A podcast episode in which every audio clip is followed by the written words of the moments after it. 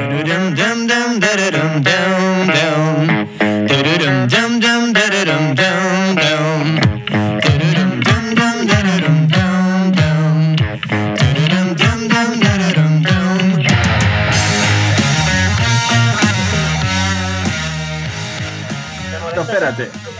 convertido en como que el juego entre personas lo hacen de frente de otras personas para ganar dinero cuando es una absurdidad todo en, su completo. Pero espérate, Omar, ¿tú has visto la cantidad de risas que saca la gente con improvisaciones, con improv?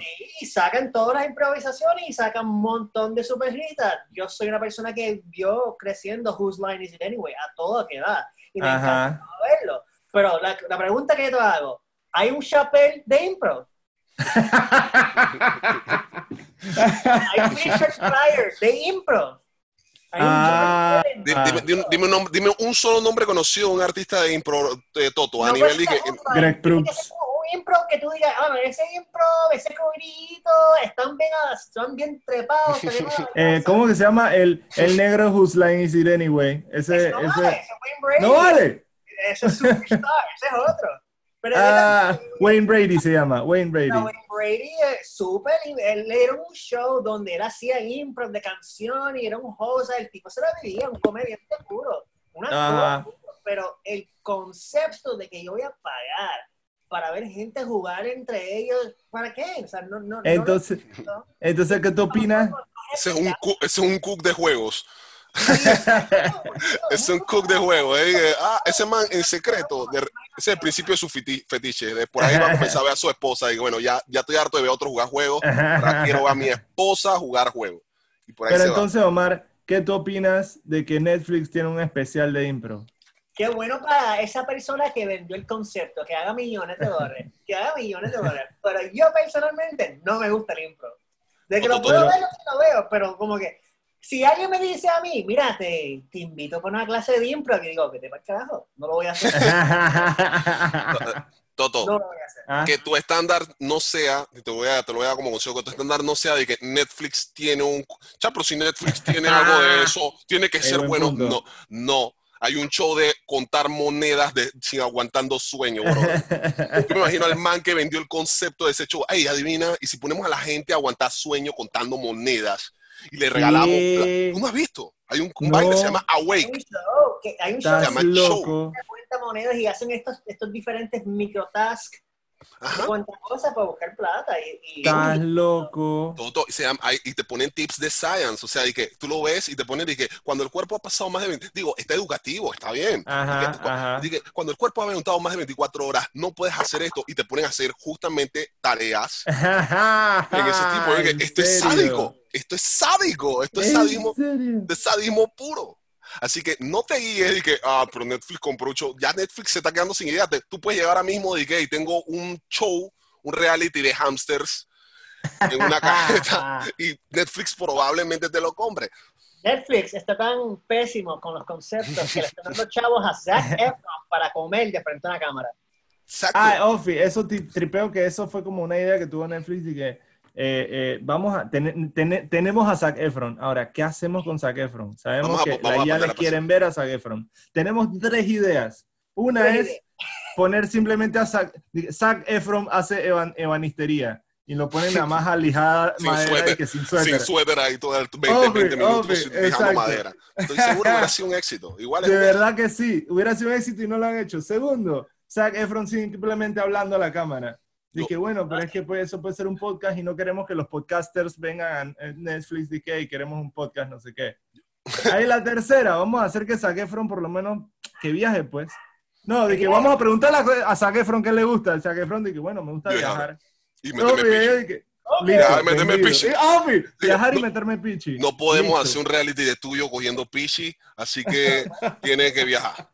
Exact- Exactamente. Yo vi ya, 10 minu- listo. yo vi 10 min- 10 minutos de un, de, un, de, un, episodio y ya no me puedo mirar al espejo. Yo que no, Dios me odia. no, perfecto. Yo de verdad que yo no quiero ver ese show, pero eh, no critico a ninguna mujer. De hecho, espero que Maffer lo vea sola y me cuente qué tal. Yo, que- ¿tú ¿Sabes lo asqueroso que me- Esto es exactamente como si yo llevara una YAL para levantármela a ver un concierto de un buenón así, que yo no sé, Giancarlo Canela, una vez nacía, weón. Pasa, pero espérate, pa- eso pasa, bastante pasa. Pero escucha, escucha la idea. Tú estás llevando a, a una Yal para levantártela mientras ella ve a un buenón. Ujú. ¿Qué clase, qué clase de inspiración es esa, hermano? Ella lo ve a él, te ve a ti, Comedia. te Toto, arrepiente. ¿Cuántas veces gente han ido con una cita a verte a ti? Tú levantas la yal y el man se lo lleva a ella. Porque tú hiciste todo el trabajo de. Exacto, Toto.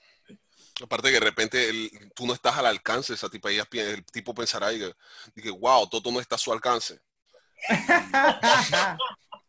puede ser, puede ser. Oye, por cierto, tú sabes que yo creo que yo debería darle la bienvenida a la gente a este nuevo episodio. Porque este es el episodio número 11. Eh, Once. bienvenidos a este 11 e- episodios de Ocio Agresivo. Agresivo. Hoy tenemos Eh, hoy- eh, la compañía de Omar Cruz. Omar Cruz. Omar, Omar es, Omar es un comediante puertorriqueño, nacido aquí en Panamá. Es un- yo creo que es una de las personas más inteligentes y cultas que he conocido. Man se le dedica cualquier cantidad de libros, escribe poesía, escribe libros. eh, escribe, es- es- estudió Derecho, eh, de hecho tiene un tema legal del que vamos a hablar más tarde. Y de hecho es tan disciplinado que nos dio una lista de los temas que vamos a hablar, pero pero, pero, pero, Omar es puertorriqueño y yo le voy a preguntar, Omar, ¿qué tú opinas de que Bad Bunny sea el compositor del año? Lo siento, Omar. Lo tuyo no es el reggaetón, Exacto. pero tú eres puertorriqueño y nosotros Eh, tenemos... exacto. La vez pasada, eh, quiero que sepas, Omar, tú, estabas- tú no eres reggaetonero, pero estabas defendiendo el hecho de que Bad Bunny estaba reclamando por, por las cuestiones de las protestas de Puerto Rico, así que yo sé que algo sabes de él. Sí, sí, sí. Pero a mí me encantó que él se presentó ahí con, con Ricky Martin, el verdadero papi, un compositor, una persona que escribe su música. se presentaron juntos y, y- y batallaron contra la corrupción de Ricardo Rosselló. Pero yo entiendo que una persona que no escribe música, no ha cogido un instrumento, no puede ser un compositor. Y el que tenga problemas con eso, pues me lo manda por Instagram y me manda su... o sea que tú te das a la definición de la palabra compositor, pues. Que el, el man eh, se siente con un productor, mixea eso, tumba eso para arriba, para arriba y para abajo, ponle, Eso ponle no es componer. eso es componer, eso es para. Bueno, bueno, pues eso es lo que hace Bad Bunny. Él escucha el beat y él hace y que Mm, lo apruebo. El que, el- qué, buena, qué buena imitación de Bad Bunny, Toto. Es lo me- máximo. Pruebo, él pone que boom, boom, boom, boom. Lo escucha y lo apruebo.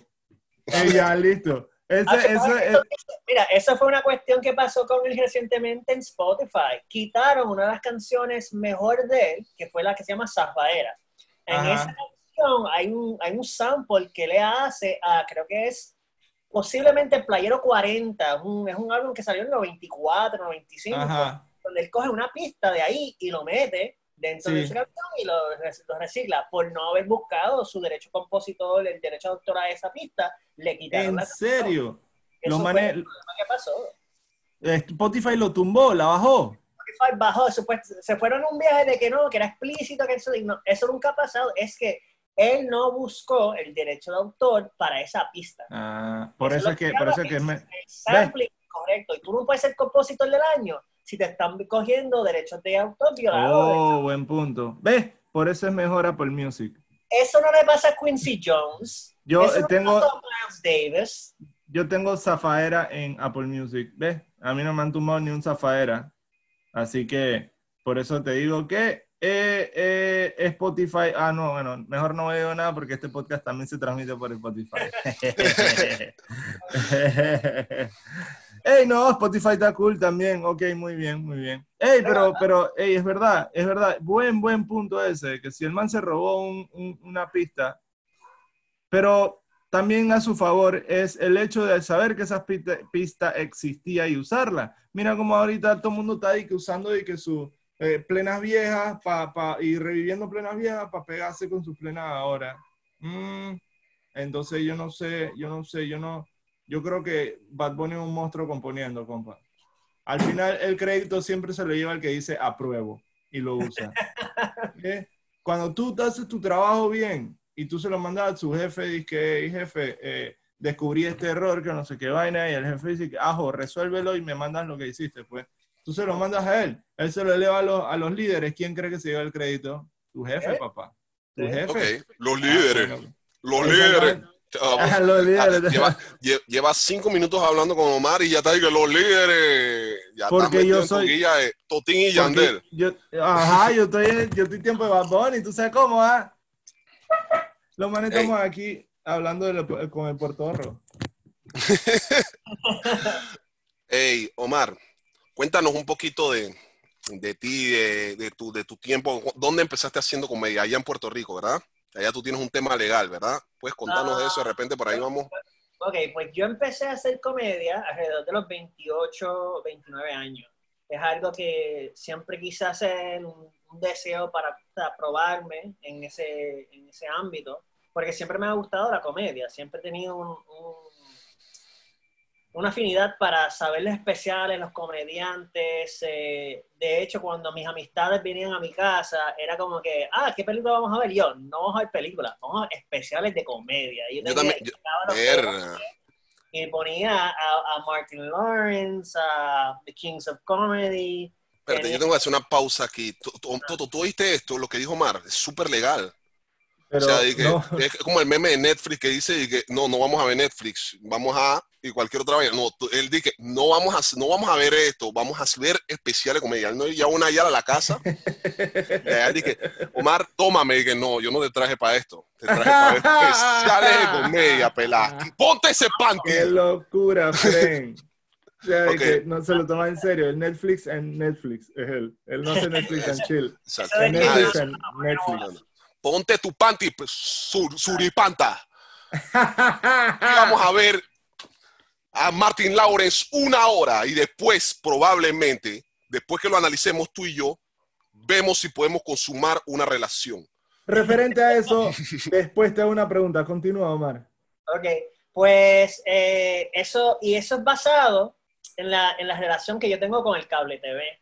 Cuando yo me fui de Panamá, yo viví en, en San Antonio como por un año. Ajá. Entonces de ahí me fue la, la introducción de mi familia al cable TV. Cuando nos mudamos a, entonces a Puerto Rico, para mi mamá era bien importante tener cable en la, en la casa. Y era porque Claro. mi mamá había visto a Oprah. Oh, Entonces, ok. cuando llegamos a Puerto Rico, eso era como que no, yo no puedo ningún, en ningún vecindario que no tenga cable, no vamos a vivir. Yo tengo que ver Oprah. Por esa Ok. razón, conozco tanto del cable TV, eh, hablo un inglés bien americanizado, porque eh, yo soy de una generación de puertorriqueños que son los primeros que tuvieron cable TV.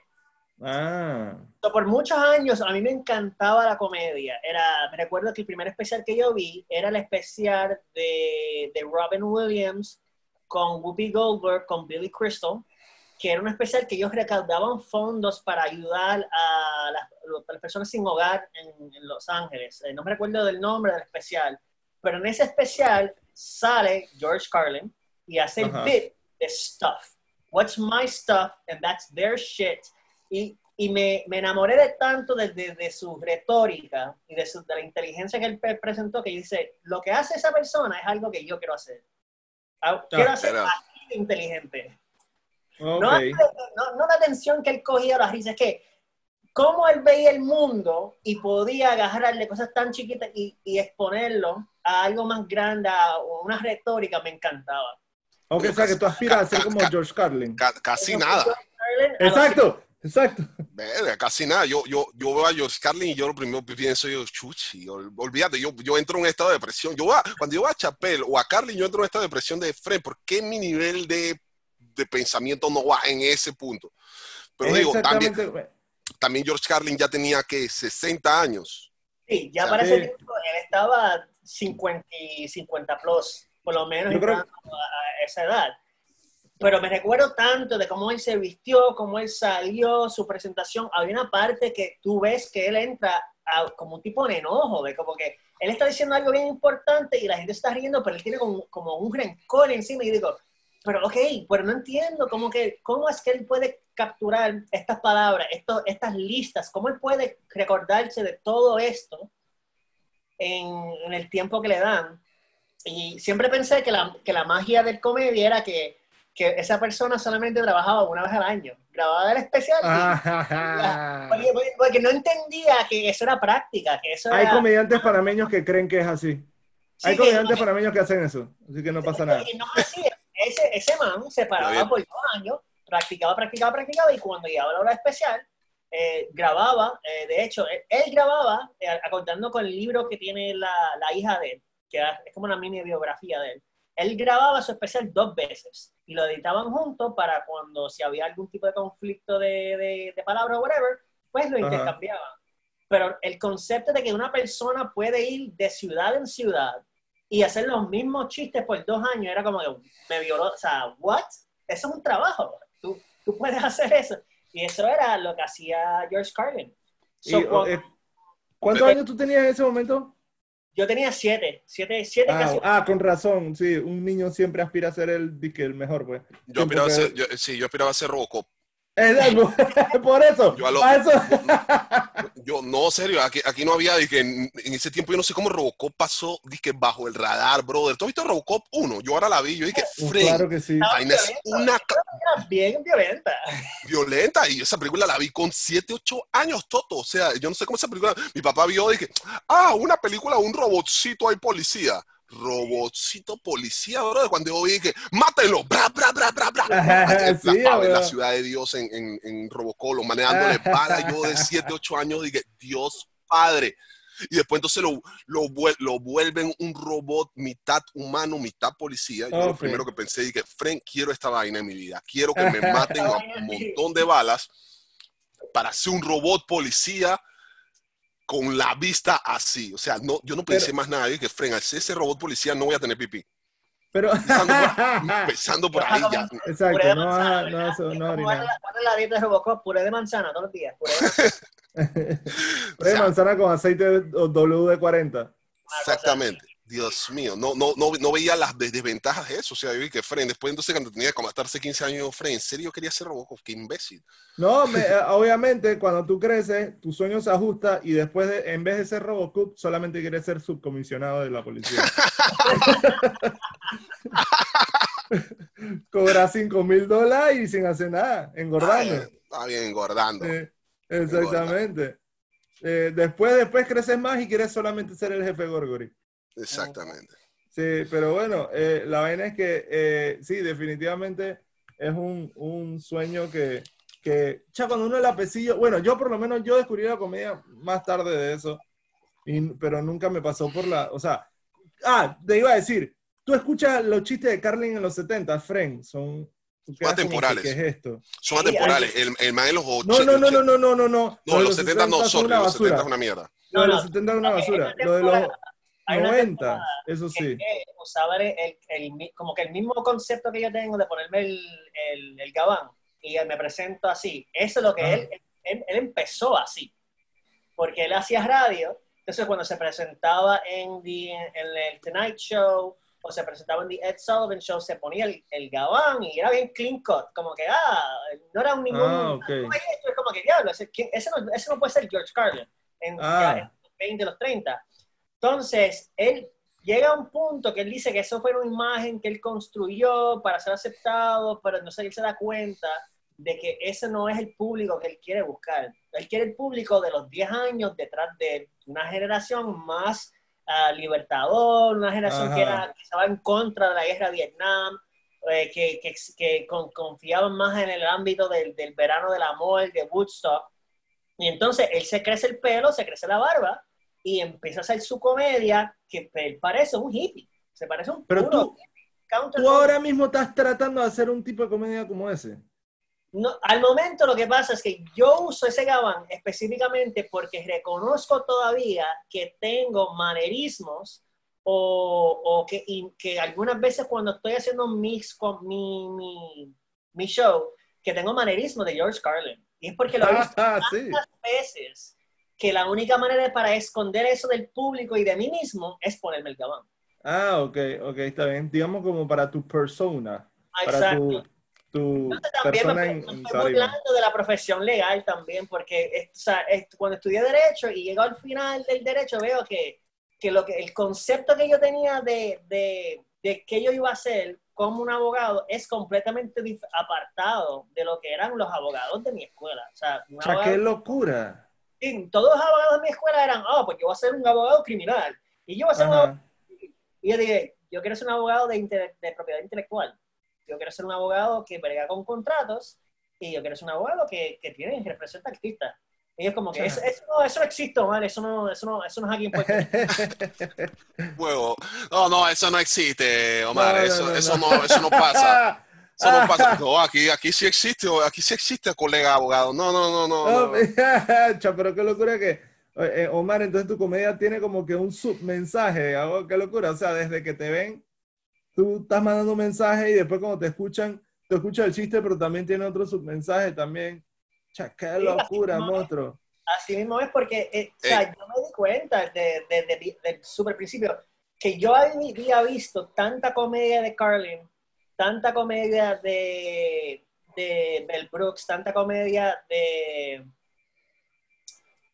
Ay, había visto tantos comediantes que ese primer año es bien difícil tú buscar tu voz y tú eliminar los manerismos que has eh, construido cada vez que tú imitas ese comediante para tus amistades. Ok, dime algo, y entonces, tú sabes que esa comedia es bien riesgosa, hace que la gente a veces como que no entienda el chiste. ¿Cómo tú reaccionas cuando la gente no se ríe?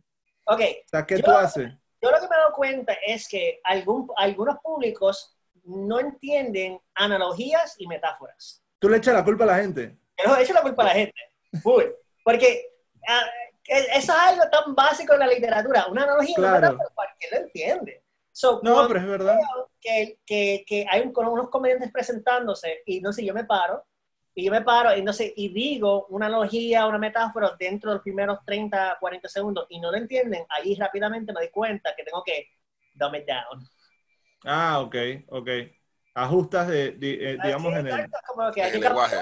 para Ajá. cambiar ciertos temas que no se pueden presentar porque eh, eso es algo que a mí me encantaba de, de, de ese comediante, de George Carlin. Él tenía metáforas, analogías, hipérboles, unos hipérboles al, bien al garete, como que se, se, se creaba una imagen tan absurdo y, y me encantaban esas descripciones. Entonces, cuando tuvieras un público que lo único literal que entienden es, ah, pues entonces la tipa me lo mamó y no me, no me vine y yo, como que, y la gente se ríe y como que, ah, diablo. ¡Ey, qué buen chiste, loco! Y qué buen chiste. Actually me dio ¡Ey, risa. Vale, vale, vale. Mira la cara, Omar, mira la galleta, mira la galleta. Malditos sean, ¿por qué son así, Shishu? Todos los odio, malditos calvos. Hey, Omar, antes de que nos vayamos a un tema más técnico y perdamos a la gente, dije, hey, pero ¿quién es George Carlin? ¿Por qué estoy escuchando a estos tres manes si puedo escuchar a George Carlin y George Carlin nos robe público? Fe. Señores, George Carlin está muerto. No, no, no, no, no, no se vayan a escuchar, por favor. Exactamente. De- o escúchenos a nosotros, por favor, que estamos haciendo, que tratando de que Este man este se murió en el podcast- 2008 y todavía hay comediantes que, que se presentan y dicen que cuánta falta él le, le, le hace ese, la comedia de él, porque era una Claro. comedia que, que cuestionaba muchas cosas, pero era también una, era una comedia que se, cuando él se, como se, se adaptó por tantos años, el, el man hacía comedia casi 40 años.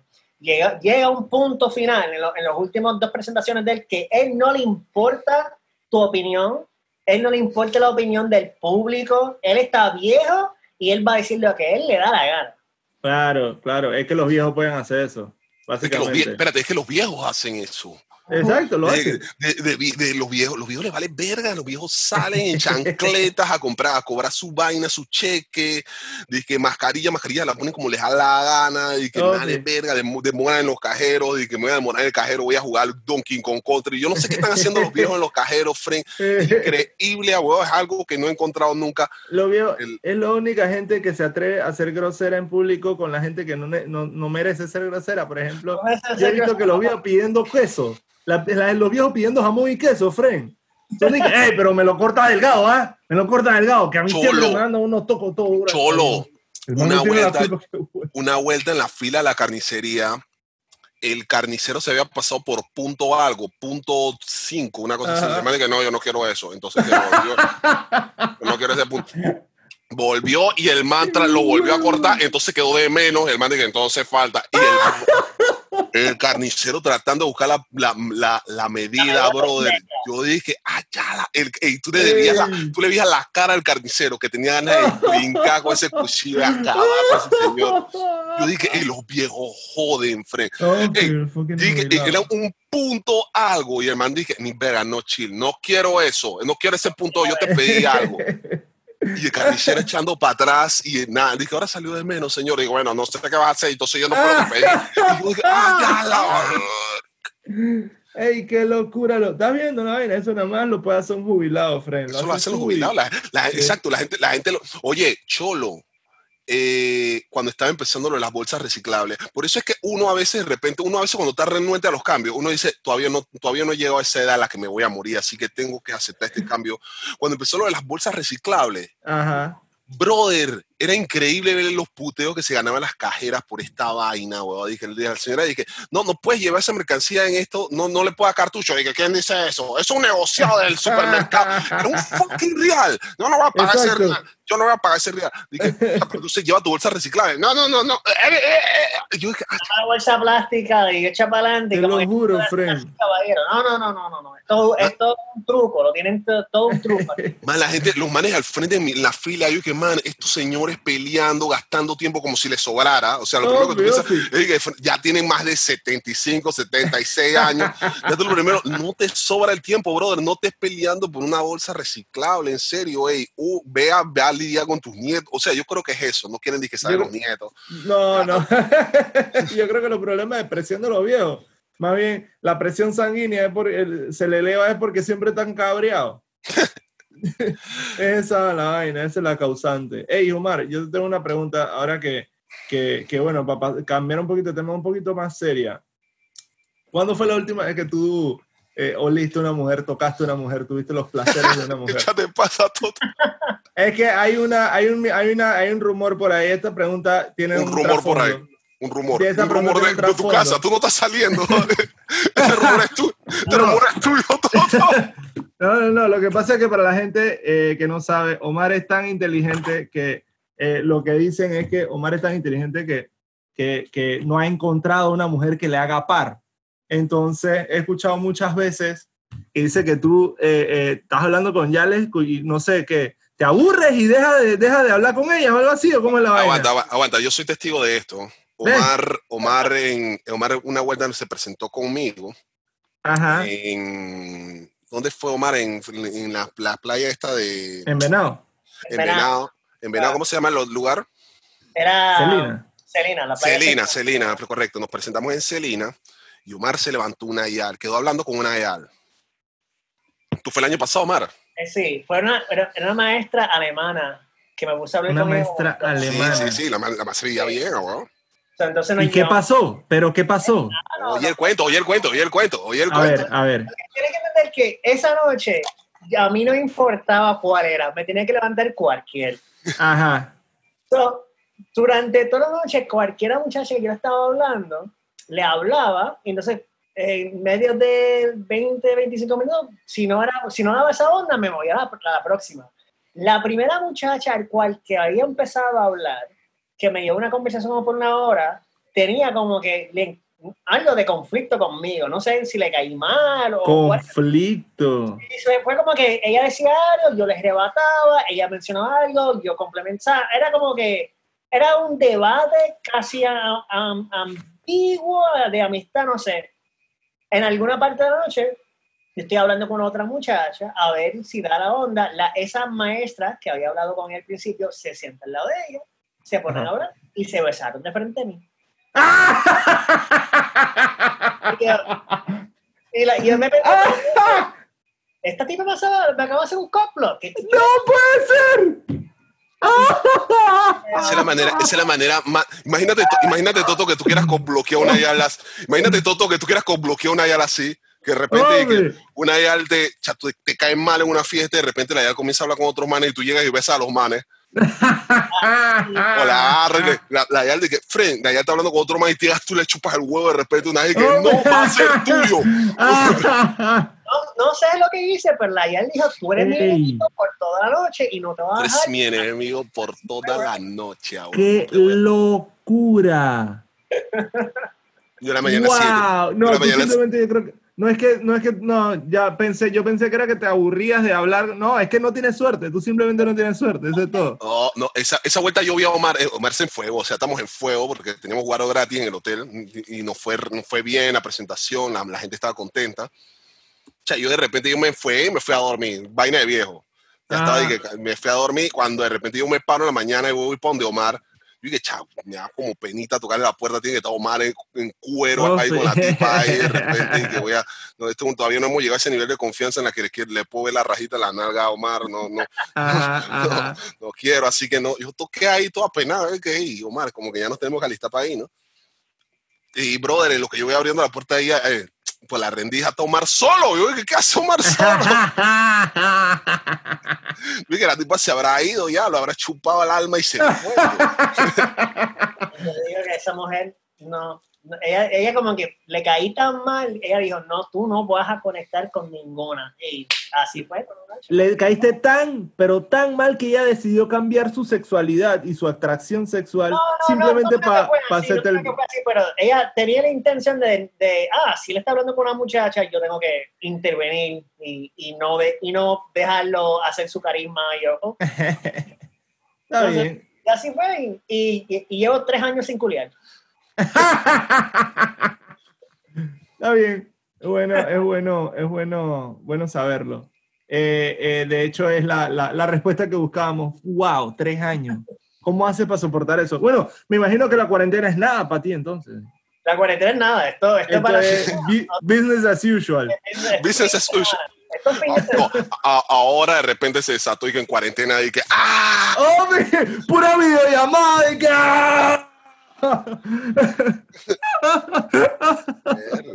Te, te digo que ya estoy, a, ya estoy a un punto que si, si voy para el, para el súper y alguien me, me- se tropieza conmigo, es como que, ¡Uf! bien. No, no, yo me acuerdo, yo me acuerdo cuando pasó esas sequías violentas, yo, yo hasta la ya le la señora las empanadas, yo dije que se la veo como más- Ese era mi medidor. Yo la señora las empanadas ya cuando la veía buena, que frente, estoy, estoy mal.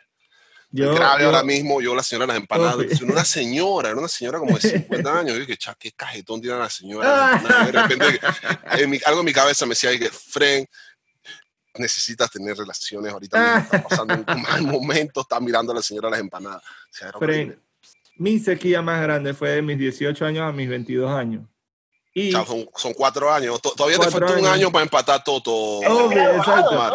lo que yo te iba a decir era que para ese cuarto año, ese cuarto año ya, eh, eh, por ejemplo, yo escuché el cuento de un vecino, un friend un, de aquí de la barriada. ese es un mundial. Tú pasaste un, de un Todo Brasil mundial. campeón a un Fra- Francia campeón. ah, wow. Yo dije Wow. que no lo vuelvo, no vuelvo a hacerlo hasta que Italia salga campeón. la vaina es que, la que casi un cambio de gobierno. Wow. Te- estás claro, estás claro, casi, casi. Pero tuve que hacerlo por, porque era año de elecciones, pues. Había que hacer campaña. no, mentira, pero, pero la es que el- en ese cuarto año, yo escuché un- el cuento de un friend aquí que, que, que resulta que le, le- a- lo apodaron el terror de las empleadas. Y todo el mundo burlándose que, ah, porque te, te, te has, te has metido con no, no sé cuántas empleadas de aquí en la barriada. Y yo, y yo nunca me reí, yo nunca me burlé. Yo pensé que, "Cha, ¿qué tiene eso, loco?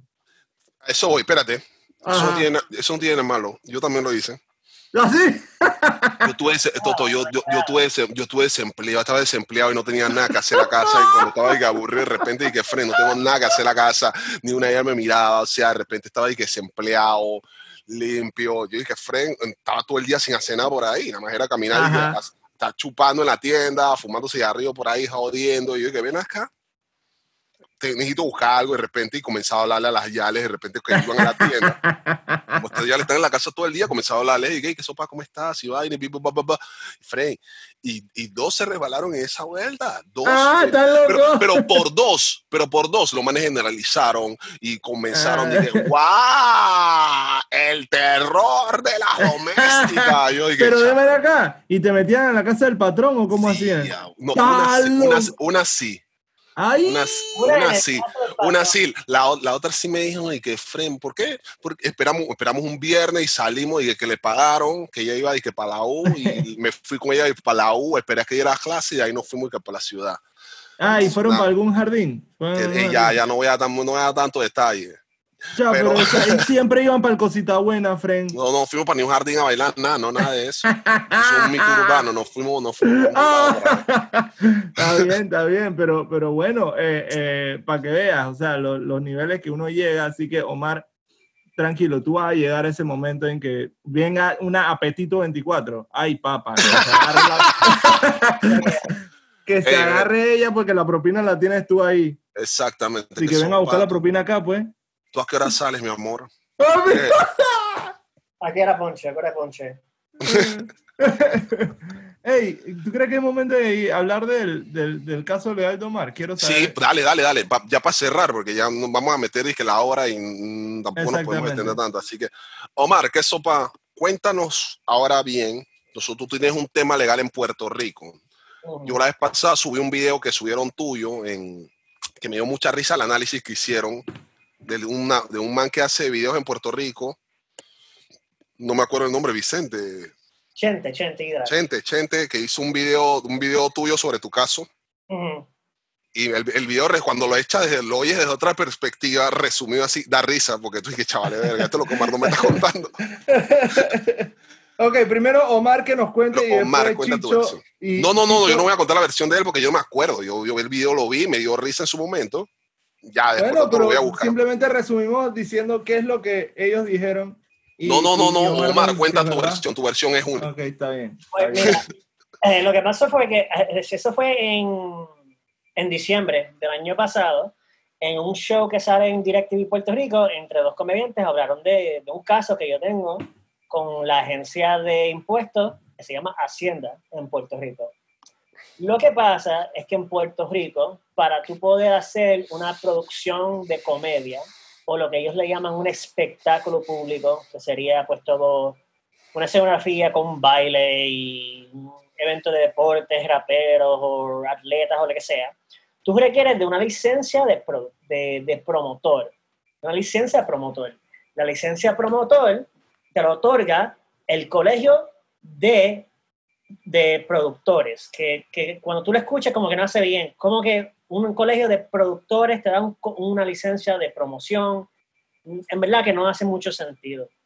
Lo que pasa es que son, unas, son una- unas leyes muy viejas desde 1996 que se Ah. pusieron en práctica para salvaguardar la industria de entretenimiento, de entretenimiento en Puerto Rico. Que cuando un artista foráneo llegaba a Puerto Rico, requería buscar un productor local para hacer su espectáculo público, para él vender taquillas en un teatro, un anfiteatro y, y lo que sea. En el 2016 eh, hicieron unas enmiendas a esas leyes y cambiaron que cuando tú hacías un evento gratuito, requerías también de la licencia del promotor. Yo hice, yo hice un evento para recaudar unos fondos porque en el momento eh, estaba pautado para tener una cirugía de rodilla y entonces estaba buscando unos fondos para complementar para el, eh, el caso, la situación.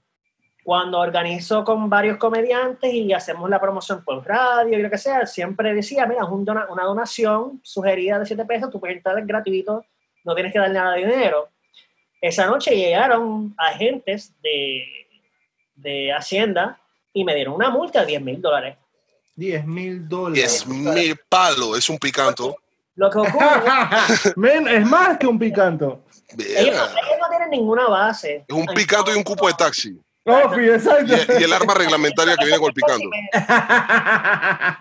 Eso es picante y medio. Ellos no Sí, tienen ninguna, base de los 10 mil. Lo que pasa es que la ley le permite hasta un máximo de 10 mil, pero tampoco hay un mínimo. O sea, ellos ponen 10 mil, tú vas y batallas, ellos te hacen pagar 3 mil o 2 mil y se cierra el caso. Ajá. Pero cuando me pongo a leer la ley y ellos dicen que requiero la licencia para hacer un evento gratuito, eso es una violación a la, a la primera enmienda de, de la Constitución de Estados Unidos y a la, a la Carta de Derechos de Puerto Rico. Tú no puedes limitar la gente a organizarse y tú no puedes limitar a una persona a exponerse a hablar de frente de personas gratuitamente. So, yo empiezo una batalla legal contra Hacienda y presento recursos legales, ellos me contestan una demanda, yo le contesto para atrás y se ha vuelto en esta situación subjetiva de que tú estabas cobrando entrada. Yo digo, no estoy cobrando entrada, te he presentado affidavits que dicen que no estoy cobrando entrada. Cuando yo me reúno con unos abogados en California que se especializan en casos de licencias, ellos son un bufete que han escrito libros en cuanto a que, ah, cuando, una, cuando un estado requiere una licencia para hacer algo, eso tiene que ser completamente comprobado que es necesario entrar al ámbito profesional de eso para tener. O sea, un, un estado no te puede decir tú no puedes ser bartender a menos que tengas licencia. Un estado no te puede decir que tú no puedes ha- hacer mudanzas a menos que tengas una licencia de mudanza. Cosas así. Ajá. Cuando yo le presenté esto a- al bufete en California, ellos me preguntaron, ¿y hace cuánto lleva esta ley? Y yo, mira, esta ley lleva desde el 1996. Eh, lo enmendaron en 2016, eh, se formó un revolú, muchas organizaciones sin fines de lucro se levantaron contra esto. Desafortunadamente pasó el huracán Irma y María y se Ajá. tardó mucho tiempo en cambiar la legislación y eventualmente lo cambiaron para como era antes. Y yo le digo, pero lo que pasa es que dice promoción. En la ley original de 1996 dice que tú estás prohibido promover, a menos que tú tengas esta licencia. Eso significa que si yo me pongo en la radio y yo digo que el show de tal persona en tal sitio a tal hora tanto cuesta, a mí me pueden dar una multa por promocionar el show de esa persona. Ajá. Eso es una violación a la primera enmienda de libertad de expresión. Tú no, el Estado no Oh. puede limitar lo que tú digas en cuanto a, promover algo. El Estado no tiene ese poder. So, ¿Qué ocurre? La licencia ahora se, se convierte en que tú requieres licencia, licencia para tú hablar de un espectáculo público abiertamente en los- por los medios. Y, y el bufete dijo que es una, primer, es una violación de la primera enmienda. Vamos a coger tu caso. Ellos cogieron mi caso en diciembre del año pasado y llevan como seis meses en una petición de récords con Hacienda, porque Hacienda cambió mucho de sus formatos de cómo eh, diluir información pública, porque Ajá. Ricardo Rosselló, cuando él se, cuando fue sacado de poder, firmó una ley para cambiar cómo se, se sacaba la información de las instituciones públicas de Puerto Rico. Y la razón Ay, ala. por eso fue porque él quería esconder mucha la corrupción que le había hecho en Hacienda. Claro. So, ellos llevan casi cinco meses, seis meses buscando. Nosotros queremos ver los records de cómo ustedes enfuerzan esta ley para entonces nosotros presentar una demanda federal para quitar el poder de la licencia. Lo que ocurre es que si, si eso se logra, sería la primera vez que en Puerto Rico, desde los 20 años que lleva la ley, que alguien cuestiona esa ley a nivel federal. Eso también cambia todo el ámbito, la industria de entretenimiento, porque permite que el artista eh, rinde su propio poder en cuanto a su promoción, ejecución y producción de espectáculos. No requiere locura. una monopolio. So, estás revolucionando Puerto Rico en estos momentos, pues. y-. Ricky Martin te va a chatear.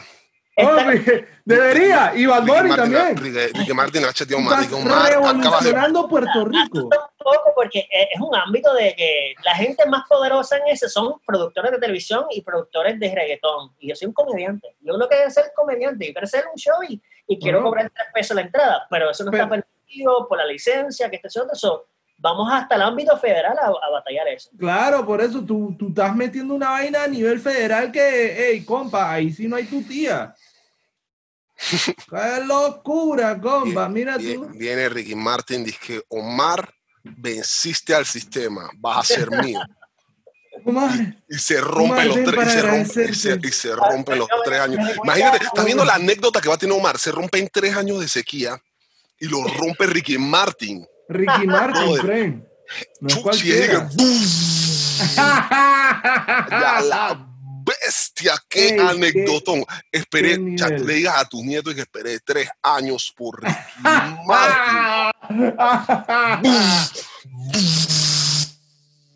No, definitivamente. Bestia, mientras cantas menudo, dije, No, hombre. Hay algo eléctrico entre tú. ay, a la vida, ey. Yo Muchas creo que no, gracias, ya, Omar. eh, sí, muchísimas gracias, Omar, por todas tus experiencias. Yo creo que ya metimos el tiempo más de más casi una hora. Eh, y, y- Un buen episodio el día de hoy. episodio, el día de hoy, en verdad, hemos aprendido reído. bastantes cosas, nos hemos reído. Eh, Hemos- Omar, hemos- espero que no te conviertas en el terror de las empleadas. Y... Omar. No, no, los apetitos, los apetitos. Lo que ¡Ah, de las apetitos, es verdad! Apetito. El terror de las apetitos, papá. Espera a Ricky Martin, espera a Espéralo. legal y a Ricky Martin. Así que esperamos en alguna ocasión eh, tenerte de vuelta y entonces seguir Sí, hablando. claro. Ah, Y vaina, señores, pues, ustedes, ustedes, ustedes, ustedes saben lo que siempre decimos, de repente, ey, recomienden el canal para que siga creciendo, eh, saben sus posts, sus likes, compártanlo, de repente recuerden lo que les he- lo que, lo que hablamos creo que en el capítulo anterior fue la recomendación, un acto de amor, compartan ese, a- ese momento que ustedes pasaron, es un buen momento que pasaron escuchando un- el, el episodio, compartanlo con otras personas para que pasen ese mismo momento. Así que, señores, muchísimas gracias a todos los que nos escucharon el día de hoy, muchísimas gracias a. Omar por, por aceptarnos la invitación y a Toto por, por no sé por qué, pero a gracias a Porque qué también. huevo. Por ser A tan lindo. pues no vamos. por ser tan lindo. Gracias. Ey, nos vamos. Chao, chao. Dale, los quiero. Bye.